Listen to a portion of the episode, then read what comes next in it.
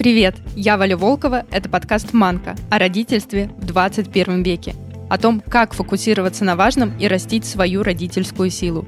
Герои подкаста занимаются любимым делом, воспитывают детей, совмещают, договариваются, отдыхают, делают ошибки и рефлексируют. Они делятся своим опытом и ценностями, чтобы у каждого из нас росла родительская сила, а вместе с ней уверенность и понимание, что мы, родители 21 века, классные люди.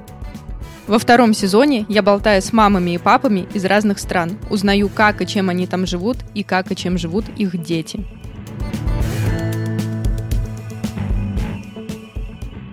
Эта страна занимает первое место в рейтинге стран мира по индексу счастья. Да, самые счастливые люди живут в Финляндии. В этой стране создают максимально комфортные условия для того, чтобы женщины рожали больше детей. И с гендерным равенством тут все хорошо, и с образованием. И вообще очень много классных ценностей, которые действительно позволяют чувствовать себя счастливым человеком. Сегодня я болтаю с Дашей. Она живет в Финляндии уже 8 лет с мужем и двумя детьми. Даша расскажет, в чем же секрет финского счастья, что ее удивляет в этой стране и почему при всех идеальных условиях, которые здесь есть, женщины не спешат рожать детей. Даша, привет! А скажи что-нибудь длинненькое на финском. Например, «Привет, я Даша, я замужем, живу в Хельсинки, воспитываю двоих детей». Привет, Valia. Moi, minä olen Darja, asun Helsingissä kahdeksan vuotta. Olen naimisissa ja mulla on kaksi lasta. Так звучит красиво. Он такой мелодичный, мне кажется, очень певучий. Правда, он очень певучий, мелодичный, на нем красивые песни, очень романтичные. Ты переехала из Питера в Финляндию 8 лет назад вместе с мужем и сыном Лешей. Леше было два года на тот момент. Что тебя больше всего удивляло, что было непривычным? Сначала меня очень приятно удивило то, что во всем общественном транспорте проезд бесплатный с колясками. В трамвае, в автобусе, везде. Это очень удобно было для меня, потому что когда Алёша был маленький с коляской в Питере, мне было очень сложно куда-либо съездить одной. Если я без мужа, без машины, то это было целое просто квест. Здесь везде бесплатный проезд, удобно проезжать. Везде в метро есть лифты, то есть я была в своих передвижениях свободна. Но это такое было приятное удивление.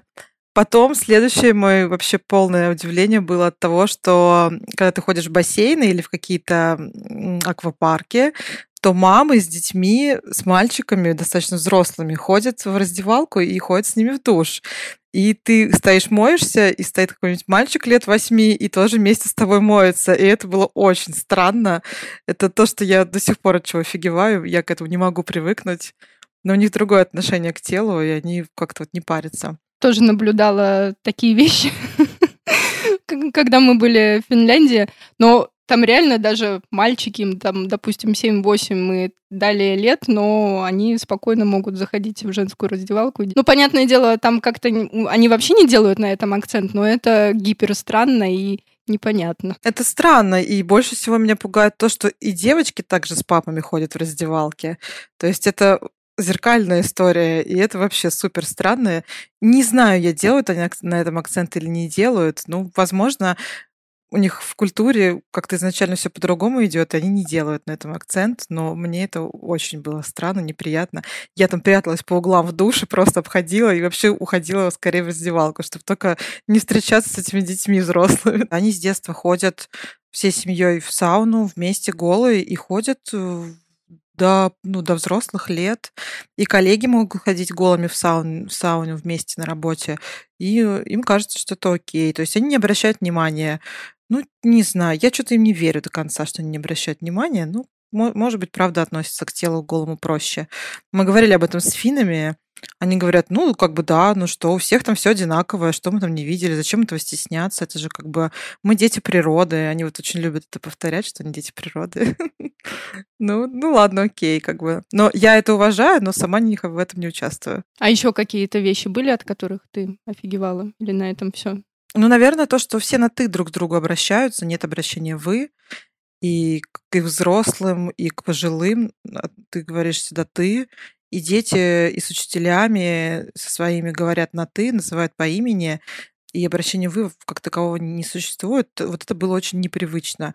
Мне все время хотелось сказать пожилому человеку «вы», ну, на финском языке, и мне даже пару раз пожилые люди делали замечания, что, мол, почему ты так обращаешься ко мне на «вы»? Я не такой же старый, вообще никто так не говорит. И учителя с детьми общаются на равных. Вот это интересно. То есть вообще на равных. Там, эй, привет, как дела? А в детском садике как? На ты по имени. То есть Мария или Лёша называют своих, называли своих воспитателей на ты по имени. И у них такие, такое как бы ну, такие дружеские отношения. Они там обнимаются, дают друг другу пять. Это тоже культурное различие. То есть не считается, что если ты говоришь человеку «ты», то это по отношению к нему невежливо. Просто они об этом даже не думают.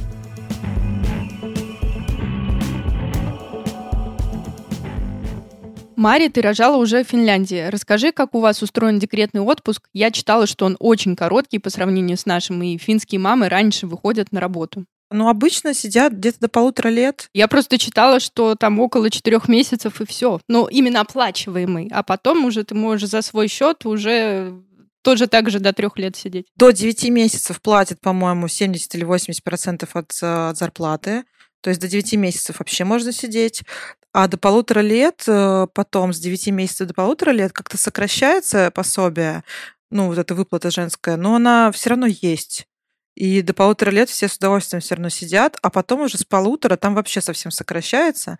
То есть женщина что-то получает, но уже гораздо меньше. И вот примерно в два года, в полтора года где все уже отдают детей в садик. Но многие из девяти месяцев отдают, которых не устраивает это уменьшение. Это получается есть такая возможность отдать ребенка в 9 месяцев и быть еще уверенным, что с ним там будет все хорошо, потому что он же еще вообще грудничок. Мало кто, но отдают. И, и за ним, да, хорошо в садике. И место получаешь. Примерно 4 месяца длится очередь. То есть ты подаешь заявку на государственном сайте, и где-то месяца через 4 тебе должны дать э, место в саду. Очень хочется узнать про пап, потому что я знаю, что в Финляндии это тоже распространено. Папы могут уходить в декрет. Вот часто ли они пользуются этим правом? Да, папа уходит в декрет, и мне кажется, что все используют это право, потому что это возможность спестить дома, тебе за это платят. И у меня муж брал декретный отпуск, когда я родила Мари спустя два месяца. Мне нужно было вернуться на учебу, и на... он, он сидел с ней с двухмесячной, наверное, недели три. Ну да, он все делал, просто с ней сидел с утра до вечера дома, то есть так же, как мама, только вот он не мог грудью кормить, единственное, что. Но он мне ее привозил там между пар. А, а вообще отцы часто берут, и они даже э, меняются. То есть мама посидела два месяца в декрете, потом она вышла на работу, там она устала быть с ребенком дома, папа посидел два месяца, и они могут меняться вот так вот по очереди. Но у отца короче, конечно, декретный, декретный отпуск. Но они, они берут очень часто и, и, и используют его, чтобы все было поровну. Я вообще знаю, что Финляндия все-таки преуспела с этим гендерным равенством намного лучше, чем у нас. Но, тем не менее, я вот не знаю, правильно эта информация и насколько она действительно читала, что мамы финские почему-то сейчас э, меньше хотят заводить детей, и рождаемость у вас упала. Упала очень сильно рождаемость. За последнее время, по-моему, самые, самые низкие показатели Финляндии за, за 100 лет. Вот с Финляндии всего-то 100 лет. Я не знаю, с чем это связано, но женщины, да, во-первых, очень поздно заводят детей, что не очень хорошо. Средний возраст, по-моему, от 35 лет люди начинают заводить детей. Ну, я думаю, что потому что на первое место самореализация встает и карьера все-таки. Финские женщины, они, конечно, полностью равноправие. Здесь, мне кажется, абсолютное вообще равенство полов и вообще какой-то матриархат и феминизм полный. Но, но не в плохом смысле, а в хорошем. И женщины, да, они хотят сначала построить карьеру, как-то что-то добиться каких-то успехов, а потом уже, имея все, они хотят спокойно. Они так и делают. Они добиваются всего, получают образование, хорошую работу, а потом они берут и сразу же начинают рожать подряд. И, как правило, подряд там троих детей, погодок. Очень часто можно увидеть здесь именно погодок у семей, там один сидит в коляске, другой в люльке, и третий там плетется рядом. Интересно, ты сказала, что все-таки да, подтверждаешь, что рождаемость упала, и э, при этом папы поддерживают мам, тоже выходит в декрет, и это вообще супер классно. Два месяца э, посидела с ребенком, вышла на работу, и мне кажется, вообще никакая послеродовая депрессия вообще не страшна. Не то, что папа поддерживает мам, а что вот есть два родителя, у них рождается ребенок, и они абсолютно в равной степени участвуют в его воспитании. Нет такого, что женщина сидит дома, мужчина добытчик, он работает вообще совсем по-другому у них мышление устроено. Просто у нас родился ребенок, и женщина знает, что это не только ее ребенок, но и на 50% его ребенок, и он это знает, и они вообще абсолютно все делят пополам. Вот все бытовые необходимые вещи, которые нужно делать, все делится пополам. И мне кажется, какая-нибудь финка просто вообще балдеет, если ей скажут, что она должна вот с ребенком сидеть, а муж ее работать. Она, я думаю, вообще будет глазами хлопать. Вообще все по-другому. Это тоже интересная, удивительная разница между нашими двумя странами. Сейчас я к этому так привыкла, мне кажется, это уже норма. Я думаю, а как можно по-другому? Ведь это, ну да, это же правильно. И даже если родители разводятся, пара разводится, то у них такая система, что дети живут неделя у папы, неделя у мамы. И все поровну. И всем кажется, что это окей, так и должно быть. И это же общий ребенок. У вас с Андреем, получается, у вас Лёша родился в России, а Мария как раз-таки в Финляндии. Как вы распределяли обязанности и поменялось ли мышление у твоего мужа Андрея? Мне, наверное, повезло, потому что у меня у мужа Андрея, поскольку он наполовину фин, у него такое мышление изначально было. Он мне всегда помогал. Ну, в Питере, да, он больше работал, конечно, ну, потому что жизнь так просто сама по себе устроена. А здесь, э, ну, здесь тоже он э, больше работал, потому что я училась. И, конечно, выгоднее было, чтобы я сидела в декрете, а он работал. Но в целом, в целом, как бы мы просто еще раз убедились в том, что нужно вдвоем все делать и делить все обязанности пополам. Иначе это очень тяжело. Ну, как бы все роли абсолютно равные, и мы взаимозаменяемы были и с Лешей, на самом деле, и с Мари. То есть у, у нас в этом плане не поменялось, просто мы поняли, что нам эта модель больше всего нравится и подходит обоим. Я читала, у вас есть э, такая система поддержки материнства и воспитания. Не знаю, правильно ли я сейчас назову, не Вола, если что, ты меня поправь. Это такие консультации, которые даются во время беременности, и далее к ним можно обращаться чуть ли не до дошкольного возраста. Они еще и консультируют по вопросам воспитания. Ты к ним обращалась? Если да, чем они тебе помогли? Называется «невола» от глагола «неованта». Это как направлять, консультировать. Это как женская консультация, это, это, это как бы как часть общей медицинской системы. Это как женская консультация у нас в России. Ты приходишь туда, встаешь на учет по беременности, они тебя ведут вплоть до, вплоть до родов, но дальше они же ведут твоего ребенка. То есть это и гинеколог, и педиатр в одном лице.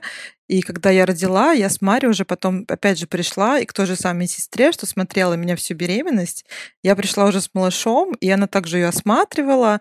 И, по-моему, они ведут детей вплоть до 6 лет, до школы, что меня больше всего приятно удивило, когда я пришла будучи беременной, вставать на учет, мне дали очень много заполнять разных опросников, и там вот как когда ты встаешь на учет по беременности, но там были не только физические какие-то физиологические вопросы там про беременности, про роды, а там было очень много внимания уделено именно психологической составляющей, как я себя чувствую, какие у меня отношения с мужем, а есть ли у нас родственники, бабушки, дедушки, которые готовы потом мне помогать, сидеть с ребенком, есть ли у меня семьи, знакомые с детьми, чтобы я с ними могла гулять, общаться. И вот этой составляющей медсестра, которая меня принимала, очень много отделяла внимания. Она мне такой вообще просто допрос устроила, что я сначала со своим русской подозрительностью я думаю, что это вообще за ювенальная политика такая странная, что от меня хотят. Сразу же хочется, сразу же кажется, что что-то не то. Но потом понимаешь, что просто такая вот забота о матери. Именно вот она говорит, а почему муж с вами не приходит? А приходите с мужем, а приходите с мамой, а с папой, а с бабушкой. То есть на все осмотры можно было, и прям это приветствовалось, э, приходить с кем-нибудь и вообще прям всей семьей. А потом после родов, когда я приходила на первые приемы, когда родилась Мария, ко мне приехали родители из Питера навестить, и я как-то раз говорю, папе, не хочется ходить со мной. Мы пошли, медсестра очень быстро там все осмотрела у ребенка, и потом неожиданно для нас обоих обращается к моему папе и говорит, ну, а вам как? Как у вас дела? Давно ли вы приехали? А рады ли вы, что у вас внучка? Как круто! Папа вообще просто обалдел, что к нему тут еще обращаются. В общем, мы так мило поболтали. Все вышли с хорошим настроением оттуда. И можно по разным вопросам обращаться. Например, все знают, что там в возрасте трех лет у ребенка такой кризисный наступает период. И можно прям звонить туда, спрашивать, просить у них какие-то советы. Они могут тебя направить к семейному психологу. Ну, то есть это все государственная такая бесплатная поддержка. Финские мамы меньше подвержены послеродовым депрессиям, потому что тут еще вообще со всех сторон тебя поддерживают, вовремя направляют и дают какие-то еще рекомендации. очень много разных бесплатных государственных именно вот таких служб, которые могут тебе помочь по разным вопросам, что касается детей. Именно вот материнства и детства.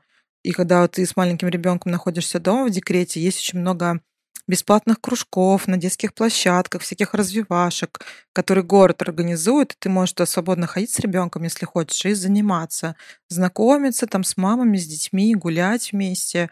И ты, получается, не выброшен как бы из общественной жизни, ты в ней как бы участвуешь, просто уже в другой роли немного.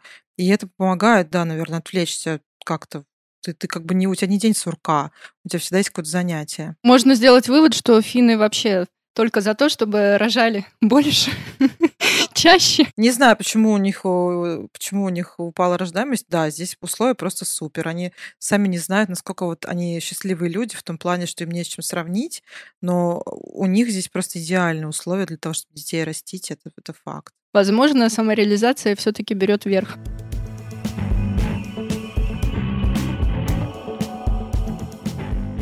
Очень хочется поговорить вообще, в принципе, про образ жизни финских родителей. И он, понятное дело, очень сильно отличается от нашего. И, ну, я тут, наверное, конечно, больше скажу про Москву, Питер, но мы же явно живем в разных ритмах. И тут даже дело не в том, что э, у нас, ну, вообще мегаполисы, и у нас есть условные мамы из Инстаграм, которые успевают работать, воспитывать, развивать, еще там 150 дел одновременно делать а в том, что многие родители у нас вписываются в эту ложную гонку под названием «успеть все», иначе ты все проспишь. А Финляндия, ну, у меня складывалось всегда такое впечатление, когда ты туда приезжаешь, что там никто никуда не торопится. И вроде как у вас даже рабочий день в основном заканчивается в 16-17 часов, а потом все, все закрывается. И вот расскажи, как устроен этот баланс работа, семья, дети и есть ли у вас в Финляндии идеальные мамы из Инстаграма? Ну, наверное, это все таки предрассудок, что финны медлительные, никуда не торопятся. Они, я бы сказала, что они спокойно выполняют свою работу. Но они выполняют ее очень четко, быстро, и у них есть четкое расписание. Благодаря этому они следуют каждый, не только рабочее расписание, но очень многие ведут и личное расписание. И там все расписано. Что касается ритма жизни, здесь раньше начинается рабочий день. То есть у мужа начинается рабочий день в 7 утра. И поэтому в 3.30 он уже заканчивает. Но по длине он такой же, в принципе, как и рабочий день в России. После этого э, он едет э, домой, но я думаю, что меньше времени уходит на дорогу, потому что нет пробок и меньше людей. Но в целом, по поводу ритма жизни и загруженности, я бы сказала, что финские родители загружены сильно, потому что после работы если у тебя есть дети, еще несколько детей, то, как правило, абсолютного большинства дети посещают какие-то кружки, какие-то занятия. Очень многие занимаются спортом достаточно серьезно, профессионально, и родители занимаются тем, что развозят своих детей по бесконечным кружкам. И у нас возникает такое впечатление, иногда, что ты просто как белка в колесе, и в суток не хватает времени, потому что после работы ты бежишь отвозить одного ребенка туда, другого ребенка туда, и мало остается времени но все делается по расписанию, и как бы ты стараешься тоже все успеть. Поэтому ритм жизни тут на самом деле такой, достаточно тоже быстрый. Просто, просто он проходит спокойно, без паники, но быстро. А что касается родителей из Инстаграма, ну, я не очень за этим слежу, но мне кажется, что в целом у финнов не принято вообще выставлять на показ свою личную жизнь, и они и, и нету вот этого потребности доказать всем, что ты э, самый лучший или молодец. То есть они больше о своем внутреннем мире, наверное, думают. И как-то вот этого хвастовства через Инстаграм, мне кажется, меньше не транслируют. Скорее будут транслировать какие-то свои истории про самореализацию, не про детство и материнство. Ты следишь за какими-нибудь финскими блогерами, мамами? Вот у них э, какие ценности вообще? Я слежу за парочкой, да, читаю. Ну, я думаю, что основная идея, которую они транслируют, то, что, то, что они за семью, за счастье, за, за спокойствие, за то, чтобы концентрироваться больше на своих чувствах, эмоциях. То есть они очень сильно берегут свое вот это личное пространство и хотят его сохранять в покое и в такой гармонии. В финском языке есть даже такое понятие, называется омарауха. Это называется свой, свое спокойствие, свой покой. То есть они очень чутко, чутко относятся к границам других людей, не нарушают их и не хотят, чтобы их границы нарушали. И вот это самое главное, это именно покой внутри своей семьи. Э, вот это, наверное, самая большая ценность, на которой они концентрируются. Такая классная важная ценность. Я думаю, что нам как раз-таки очень не хватает покоя и спокойствия. И не только в семейном контексте. Вот когда случается что-то неприятное, здорово же уметь проживать это спокойно, без негатива. Даже если что-то случилось не то, ну, случилось и случилось. Ну, это жизнь.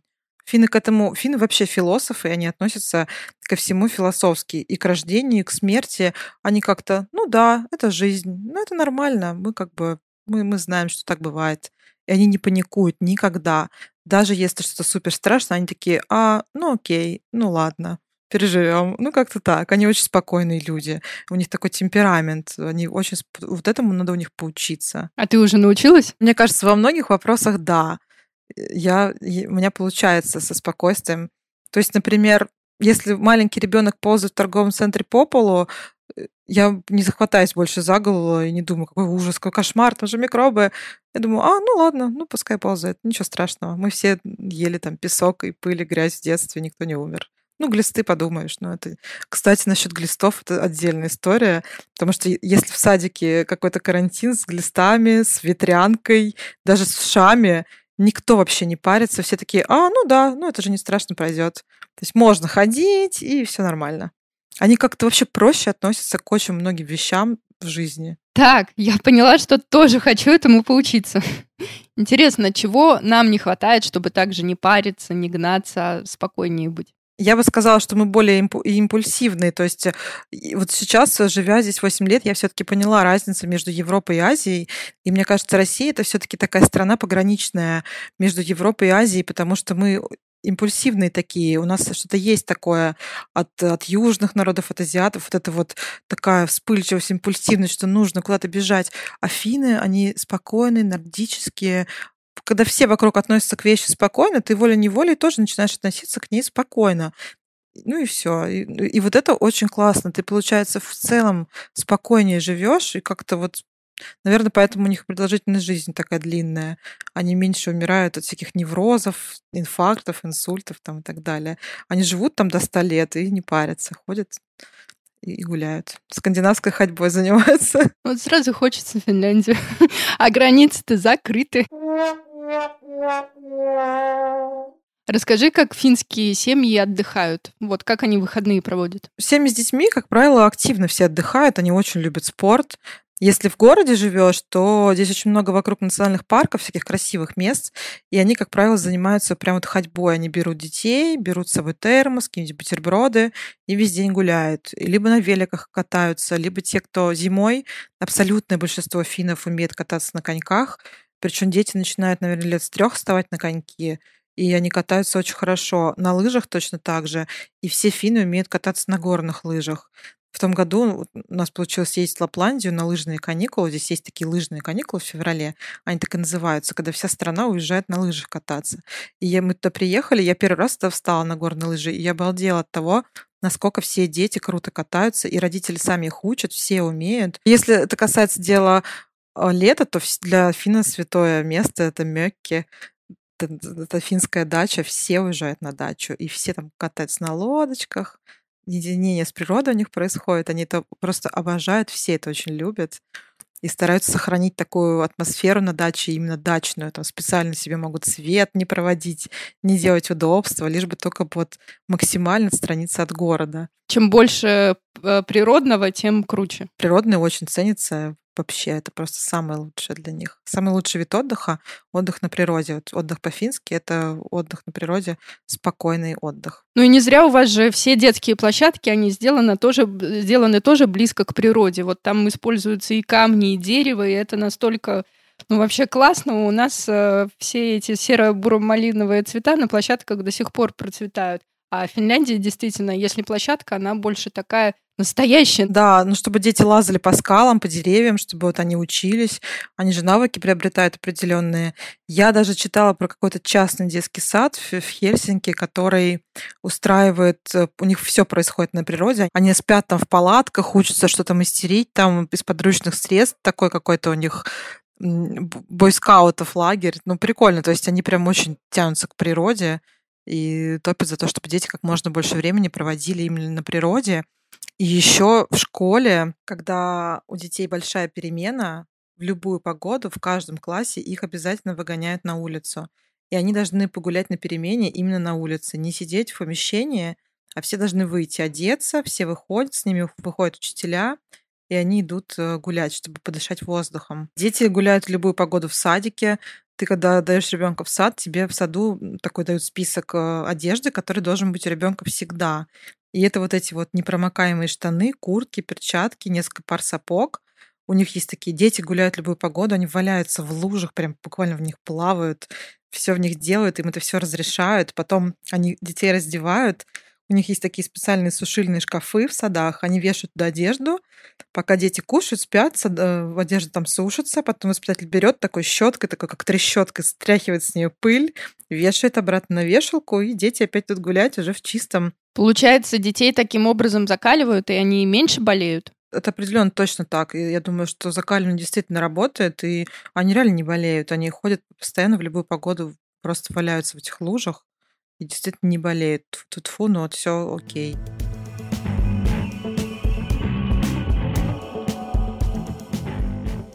В России сейчас все больше осознанных родителей.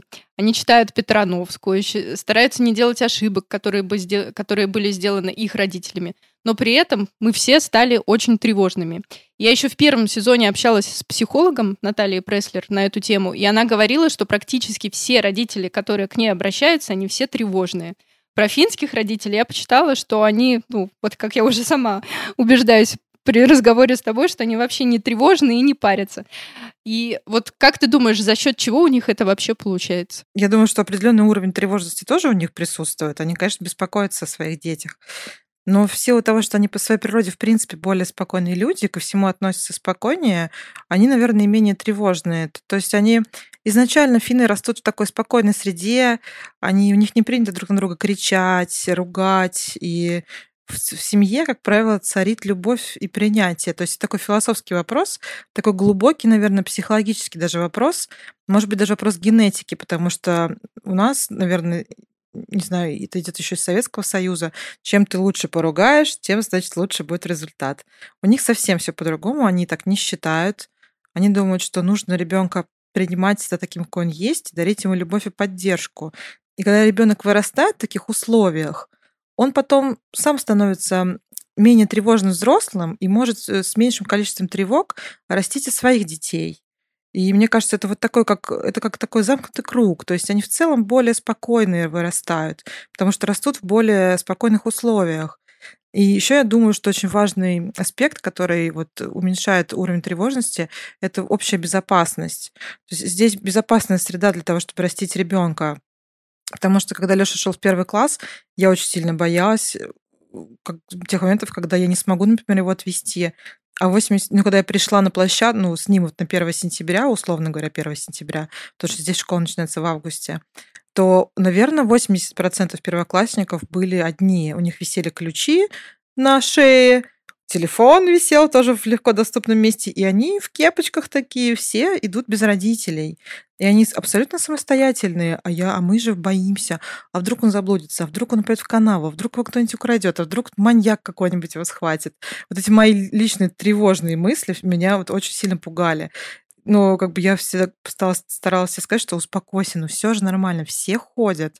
И вот да, безопасность, я думаю, это тоже важно очень, потому что они в целом такие, как говорят, непуганные люди, которые росли в более спокойных условиях изначально. Да, получается, если их родители так воспитывали, конечно, они дальше уже и передают этот опыт дальше своим детям. Хочется про безопасность сказать. Это, ну, мне кажется, вообще вся наша боль, потому что у нас так при всей, даже если ты не супер тревожный родитель, но ты просто так ребенка в школу не отправишь одного. У нас школа во дворе, ну, а туда идти, господи, пять минут, даже не переходя дорогу, ну, только если вот именно около парадной. И мы водили Андрея первый класс, второй класс тоже почти до конца, и он у меня уже потом сам попросил, давай я хотя бы буду приходить домой один, а я вот эти вот пять минут, но мне надо отвести, потому что у меня сразу в голове куча всяких э, картинок и историй, новостей и так далее. И, ну, тут действительно даже дело в том, что дороги. Если даже взять наши дороги, у нас водители не так часто останавливаются, если видят пешеходный переход. Они могут проехать. Вот это вот все складывается в такой общий комок, не, не очень хороший. И, конечно, э, ну, тут получается тревожность, она, ну, не то чтобы правильная. А обоснованная. Обоснованная, да. Здесь дети гуляют сами, начиная, наверное, лет с пяти. Я замечала, что дети могут гулять рядом с домом на площадке, и мама там смотрит в окно.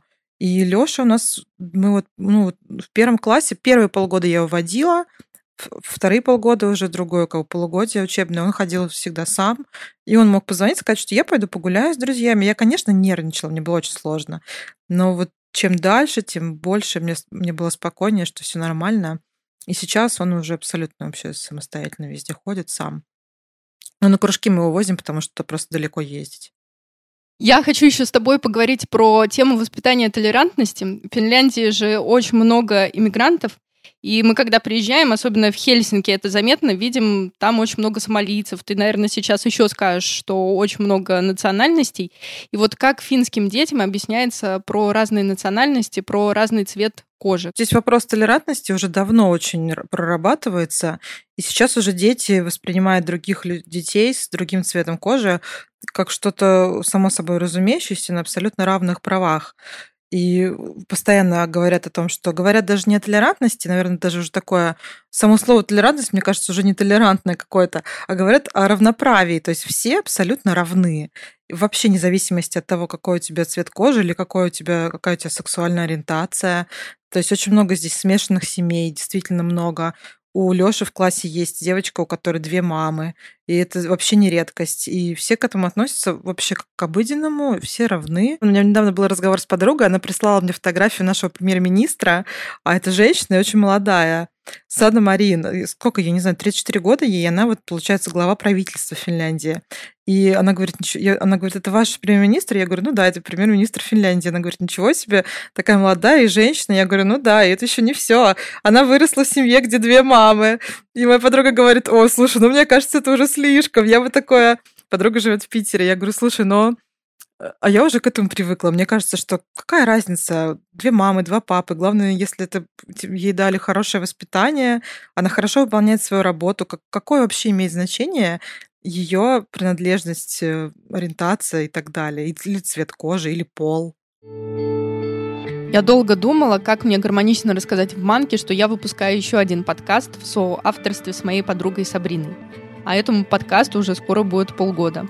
Но Даша коснулась темы, которые мы освещаем, поэтому кому-то из вас, может быть, будет интересно послушать эти истории. Это подкаст про эмпатию. Он называется «Непрощенные». Он про людей, которых в нашем обществе так уж повелось принято осуждать, не принимать, порой оскорблять. Нам приходят разные герои, они рассказывают свои истории, очень откровенные и честные. Это не интервью, это истории людей, которые звучат для того, чтобы каждый вынес из них что-то свое – я оставлю ссылку на подкаст в описании к выпуску. Он доступен на всех подкаст-платформах. Финское образование считается одним из самых лучших. Это какой-то суперизвестный факт. Я много от кого это слышала, читала. Расскажи вообще, почему все так хвалят финские школы, почему они классные? Мне кажется, что основной залог в том, что здесь детей особенно не нагружают, их не напрягают, и у них эм, мало домашних заданий. То есть основной пласт информации они получают на уроках, а дальше они, дальше для школы является важным, чтобы ребенка было много свободного времени на игру и на общение с друзьями. Считается, я так думаю, что тогда детский вот этот мозг, он в целом лучше развивается и соображает, когда у него есть равное время на то, на то и на то. И мы с сыном, ну не знаю, вчера мы делали уроки, может быть, минут пять. Пять минут? Подожди. Все уроки пять минут? Ты серьезно? Но у него был задан только английский. Там нужно было написать три каких-то слова. Он их написал.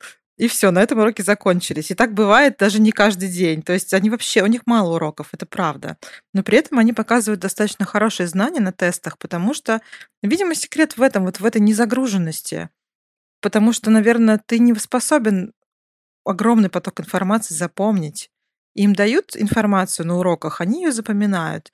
Дальше какой-то, может быть, маленький процент самостоятельной работы дома, но очень редко дают задания. И, и стараются в младших классах, в младшей школе нет же системы оценок, то есть они не получают оценки. И очень многие знания им стараются передавать через игру. То есть если на математике они проходят э, какие-нибудь там, условно говоря, дроби, то им у них так интересно закольцована система, что на математике они могут проходить дроби, а на физкультуре им начинают их тоже объяснять. То есть э, это связано между собой, то есть посредством каких-то предметов. И вообще, мне кажется, что здесь система образования очень дошкольного и школьного, начальных вот школьных классов интегрирована система Монтессори, там, где создают среду для ребенка, в которой он может самостоятельно познавать и действительно уделяют внимание интересам. То есть то, что ему интересно, ему помогает в этом развиваться дальше. Они прививают любовь к учебе, не напрягая учебой. Когда нет э, изначально какого-то негативного опыта, когда тебя заставляют и принуждают, и эти предметы, они скучные, неинтересные, то, наверное, да, получается так, что у тебя как раз-таки есть желание, мотивации. Вспоминая себя, свои школьные годы, э, вот эта система открытых оценок, родительских собраний, всеобщих каких-то, не знаю, там руганий, что там вот в этом классе такой-то ученик ведет себя плохо. Здесь не существует родительских собраний вообще. Общение с учителем происходит индивидуально. То есть раз в полгода мы встречаемся с нашим классным руководителем, я, мы, например, с Андреем, с мужем, и Лёша с нами идет. И мы вместе смотрим, как он учится, как у него идет учеба. Если по каким-то предметам он не успевает, то ругать вообще, в принципе, не принято. Если он не успевает по этим предметам, мы просто пытаемся понять, почему, и пытаемся, и это прям прописывается, есть такой учебный план. И мы пытаемся, и мы пишем вместе с учителем, вместе с ребенком задачи на следующее полугодие. То есть подтянуть математику или там подтянуть то-то, то-то. И мы пишем прям себе задачи, мы договариваемся с учителем, как и мы, как родители, и они как школа, и он как ребенок, как мы можем помочь ему в этом предмете преуспеть. И стараемся это делать. Через полгода еще мы встречаемся, смотрим, на то, как прошла работа, смогли ли мы добиться поставленных целей, и почему, и как. Если да, хорошо, если нет, то будем работать вот в этом направлении дальше. И очень много они внимания еще уделяют э, дружбе, вот психологической составляющей, насколько ребенку в школе комфортно. Об этом всегда спрашивают. То есть на любом собрании он всегда присутствует. И это происходит как бы такая личная беседа вместе с учителем и ребенком, в которой мы разбираем его как бы хорошие и плохие ну, плохие неправильное слово, просто его успехи, как бы и неуспехи еще в учебе. Такая, знаешь, система коучинга, что вот здесь, э, вот здесь хорошо, здесь нужно что-то добавить, и вот так вы к этому придете, давайте пропишем задачи. Это очень классно. Это очень круто, потому что ребенок его никто не ругает за плохие оценки. То есть как можно ругать за то, что у тебя не получается, тебя еще и ругать. Ты вообще маленький, тебе можно только помогать. И они стараются всячески помогать. То есть вот это вот ругать, это не, совсем такого нет, это не, не принято. И в классе никто не знает, у кого какие оценки. Это все закрытая информация, никто не знает, как учатся другие ученики. Только если они сами не хотят рассказать своим друзьям, ну, свои вот как бы, как, какие у них... У них есть промежуточные баллы условные, вот пока что в младшей школе, но они никуда не идут, и об этом никто не знает. То есть мы не знаем, кто как учится. Ты не должен стремиться к отличникам, ты должен стремиться к лучшей версии себя.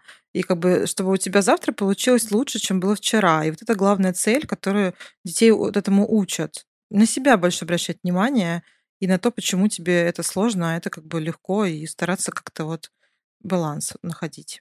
Вот это я считаю, что очень важно. В Финляндии все хорошо говорят на английском. Как много его в школах, как его учат? Здесь так среда сама построена, что английский язык везде звучит. Здесь живет много, особенно в Хельсинки, много иностранцев, и у детей есть возможность практиковать язык. И еще я думаю, что очень важный тоже момент, то, что по телевизору показывают все фильмы в оригинале без финского дубляжа. То есть, если там идет какая-нибудь миссия невыполнима и играет Том Круз, то он будет говорить своим голосом. Он не будет говорить голосом какого-нибудь Пекки. То есть, а, а внизу будет идти финский текст. И они все смотрят в оригинале все фильмы, все мультики. Они смотрят с детства в оригинале. Я думаю, что вот это прям очень круто помогает учить английский.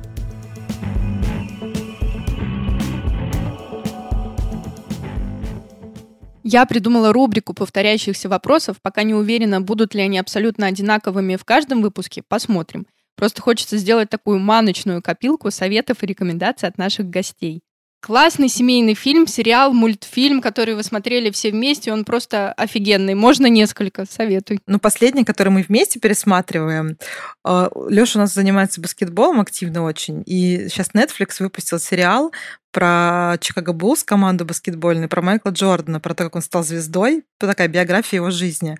И вот там 10 серий, очень крутой сериал. С Лешей мы, потому что фанатеем, мы пересмотрели уже раза три его. Я прям очень советую. Очень классный, мотивирующий такой сериал. В чем ты ищешь ресурс после тяжелого дня, когда тебя выбесили абсолютно все и все? Я уже поняла, что мало что выбешивает. Но если так случается, как финские родители находят этот ресурс, как справляется, когда все-таки что-то может э, выбить из э, привычного спокойствия? Я лично, наверное, нахожу ресурс в какой-то личной тишине времени, наверное, с самой собой наедине. Я очень люблю, когда вот уже все легли спать, и дома тихо, я люблю пойти набрать себе ванную, поставить свечки, просто полежать, и даже, может быть, какую-то медитацию себе могу включить. То есть вообще улететь куда-то вообще из этого мира и просто вот дать себе, просто даю себе время на восстановление. Я думаю, что многие финские родители в спорте находят, э, они, очень многие народу бегает, очень многие заводят э, домашних животных. Это то они прям обожают собак. Я думаю, что в этом тоже черпают ресурс. Когда у нас еще не было собаки, я тоже думала, что я буду находить ресурс, гуляя с собакой. Это как ожидание реальность, когда у тебя появляется ребенок. Ну да, да, не получается мило, да, погулять с коляской. Пока нет, по крайней мере. Даша, в чем твоя родительская сила? Мне кажется, моя родительская сила заключается в любви. То есть, казалось бы, это сложный вопрос, но на самом деле на него такой простой ответ. Моя сила в любви к детям и в возможности им передать то лучшее, что, что я сама имею. Амарауха. Мне очень понравилось это финское слово, которое означает свой покой, свое спокойствие. Покой внутри своей семьи, у каждого он свой – и после разговора с Дашей я подумала, что было бы хорошо обсудить с мужем и сыном, что для нас всех означает покой внутри семьи. Какой он, в чем. О том, как мы поговорили и к чему пришли, отпишусь в телеграм-канале Манки. Пока и до следующего выпуска.